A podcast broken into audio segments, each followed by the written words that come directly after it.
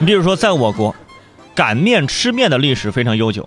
但是如果你问你妈，哎，妈妈为什么要从周围擀起？为什么要卷着擀啊？这擀面翘边这是为什么呢？啊，煮面的时候又为什么要加凉水呢？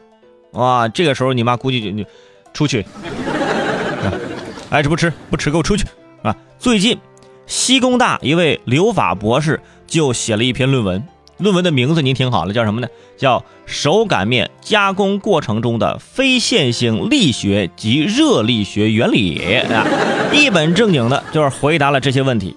估计在家啊也是问了妈妈这些问题，他妈说不吃你就出去，于是出去写了篇论文。你看，有效的填补了我国对手擀面知识科学性的一个空白啊！不得不说，这就是苹果砸在牛顿头上和砸在我头上的区别啊，朋友们。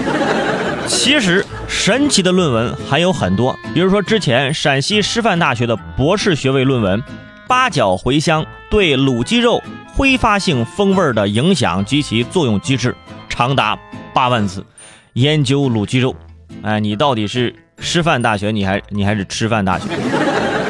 这么一说，啊，这有些同学煲个汤啊就能博士毕业，人家真的是啊，这食品院的是吧？老师看到这毕业论文一大一大摞，哎呀，嗯，这一年的食谱有着落了啊！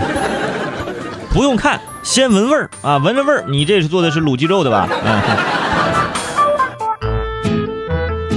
除了这美食方面啊，这论文还有一篇啊，网络绘画中呵呵的功能研究，这也是之前出现的一篇论文。导师说啊，你研究的啥？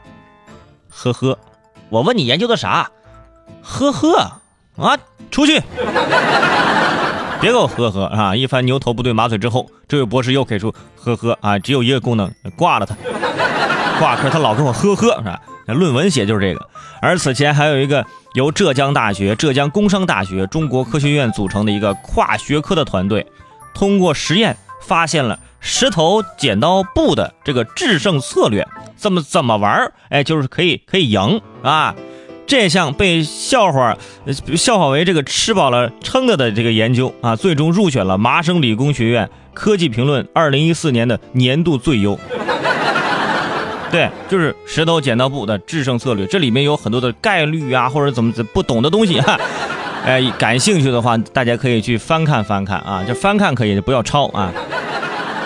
所以说，学霸还是很会玩的，啊，所以说这个研究钻研来源于生活。那些每天在麻将馆沉醉于研究麻将心得的朋友啊，输了这十圈没关系，失败是成功之母。输了之后，你也可以写篇论文，是吧？叫《论打麻将输了之后如何掏钱掏得阔气》。